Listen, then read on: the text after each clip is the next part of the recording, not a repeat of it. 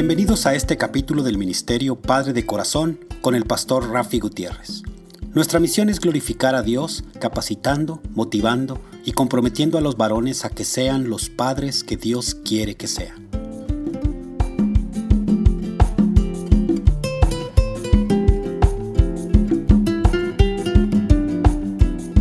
Hola, reciban un caluroso y fuerte abrazo de mi parte, el pastor Rafi Gutiérrez, director del Ministerio Padre de Corazón, Ministerio Hispano de Abiding Fathers, con base en Dallas, Texas.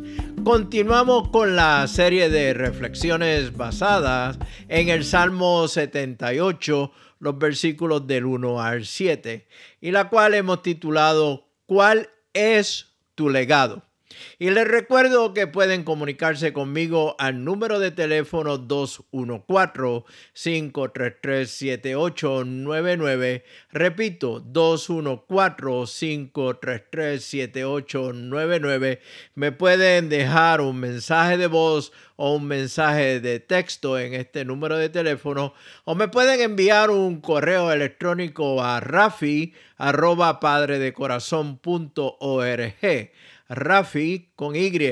Rafi arroba padredecorazón.org o visitar nuestra página web www.padredecorazón.org www.padredecorazón.org El arte de la necrológica.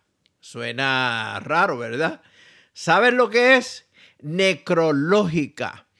Una necrológica es un escrito breve que suele ensalzar la figura del el finado o fallecido a la par que reconforta a la familia. Se busca o se persigue que la viuda, los hijos, los hermanos, la familia en general del difunto o la difunta queden eternamente agradecidos. Eh, ¿Sabes a lo que me refiero? Eh, una variante muy entretenida de este arte es la necrológica en vida. ¡Wow! En vida. Es una forma de diversión ingeniosa, útil y positiva porque finalmente el muerto está vivo. ¿Me sigues? El muerto realmente está vivo. Y en lugar de quebranto y de dolor, finalmente hay alegría. Y el fallecido puede asistir a su propio funeral y disfrutar viendo cómo le quieren sus familiares y amigos, porque realmente el muerto no murió, está vivo. Eh, mi esposa y yo tuvimos la oportunidad de ver una de estas necrológicas en vida en un programa español titulado El cielo puede esperar donde la difunta, en el caso del programa que vimos, era la cantante y actriz Ana Belén, estaba sentada en un lugar del cielo, una estancia blanca, pulcra, donde asistió a su propio sepelio en vida por circuito cerrado de televisión.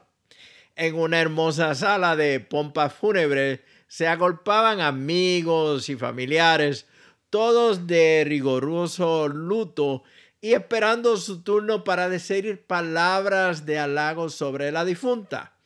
Concluida la ceremonia fúnebre, la difunta, la muerta que estaba viva, volvió del cielo, entró por la puerta y todos se pusieron a cantar la rumba llamada El muerto vivo. ¿Qué quieres que te digan o que digan de ti una vez partas de este mundo y no existas más? ¿Te gustaría poder ver y escuchar lo que han de decir cuando celebren tu vida? ¿Te conformarías con unas simples palabras en una lápida? ¿Crees que hablarán de las propiedades o bienes materiales que dejaste? Hablarán de tu persona y el legado que dejaste en cada uno de tus familiares. ¿Has pensado seriamente sobre el legado que has de dejar a tus hijos y a los hijos de tus hijos, los nietos? ¿Y qué tal a tus bisnietos? A lo largo de la vida, especialmente de quienes deciden vivir la vida, se experimentan una amplia gama de sentimientos. Alegría, tristeza, paz, dolor, decepción, gozo, éxito, fracaso. Bueno, ustedes saben cuáles son y los han experimentado o eventualmente lo han de experimentar. El libro de los Salmos refleja estas emociones de la experiencia de vida. Los salmos son canciones eternas que han dado un fruto delicioso a cada generación, nos dice el pastor Chuck Swindoll. En ellos encontramos unos mensajes de vida fuertes y profundos, como lo que estaremos viendo en esta serie de reflexiones basada en el Salmo 78, los versículos del 1 al 4, y donde tomaremos como versículo principal el versículo número 7 que dice, de modo que cada generación volviera a poner su esperanza en Dios y no olvidara sus gloriosos milagros, sino que obedeciera sus mandamientos. Y estoy leyendo el versículo 7 de este Salmo 78 de la nueva traducción viviente. Vayamos entonces al Salmo 78. El autor de este salmo es Asaf, quien escribió varios salmos, incluidos el Salmo 50 y los salmos del 73 al 83. Y comienza este salmo de una manera única expresa lo siguiente, pueblo mío, escucha mi enseñanza, escucha las palabras de mi boca. Estoy leyendo del versículo 1. Como profeta de Dios, exige que el pueblo lo escuche. La palabra escuchar significa más que simplemente oye lo que estoy diciendo. Asaf, en este caso el salmista, está diciendo, escúchame, escúchame, sé obediente a, mis palabras. Por ejemplo, cuando un padre le dice a su hijo, escúchame, implica atención absoluta y obediencia. Es lo mismo aquí. La palabra traducida como enseñanza es la palabra hebrea, hebrea Torah. Esta era la palabra hebrea para la ley pero también podría usarse para cualquier instrucción autorizada. Cuando Asaf dice, escucha las palabras de mi boca, el idioma hebreo es muy descriptivo. Literalmente dice, inclina tus oídos, extiende tus oídos a las palabras de mi boca. Asaf está hablando de un escuchar activo, entusiasta y receptivo que resulta en aprendizaje y obediencia. Quiere que sus oyentes hagan un esfuerzo. No te quedes ahí sentado. Estira tus oídos hacia mí. Inclínate hacia adelante en tus sillas y escucha cada palabra. No te pierdas ni una sílaba.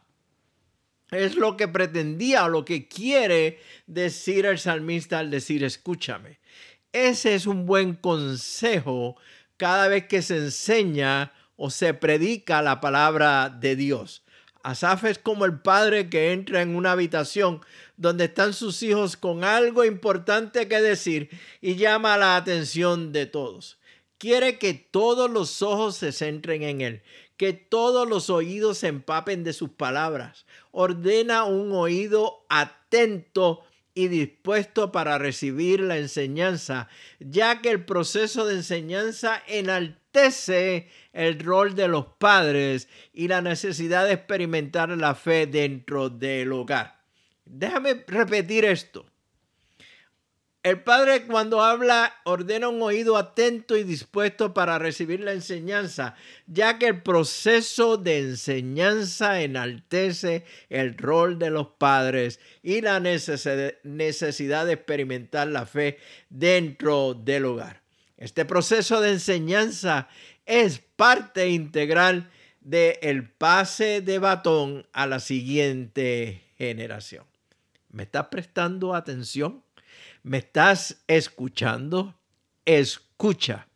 Quiero compartir con ustedes, para concluir esta reflexión, una oración que dice de la siguiente manera, Padre, te pido sabiduría y valor para comunicar tus profundas verdades a los niños que has puesto bajo mi cuidado.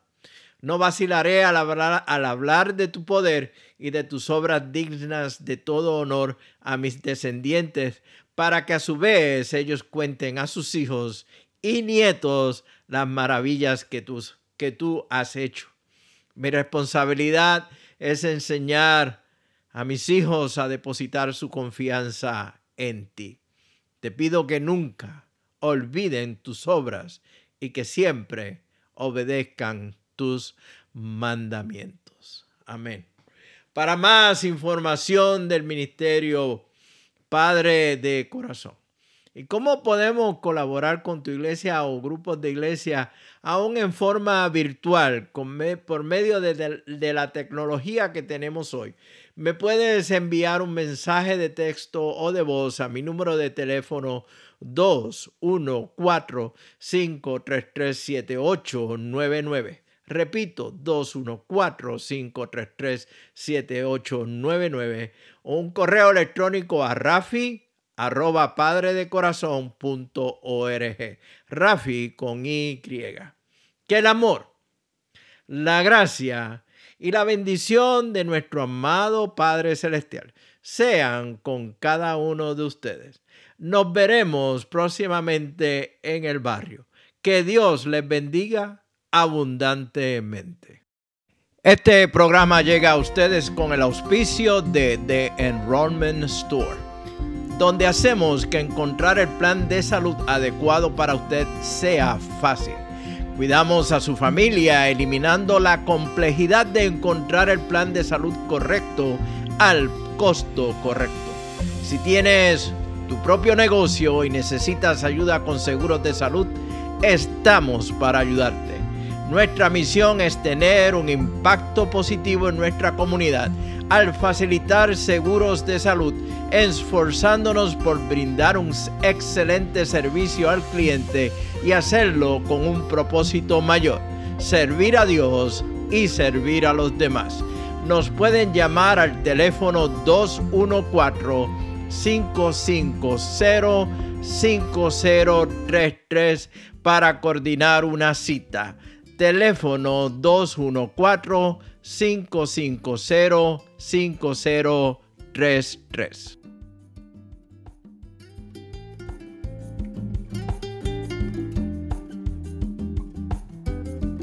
Les agradecemos que nos hayan acompañado durante este capítulo del Ministerio Padre de Corazón. Para información del ministerio, se pueden comunicar con el doctor Rafi Gutiérrez a los siguientes correos rafi.abidingfathers.org o pastor gmail.com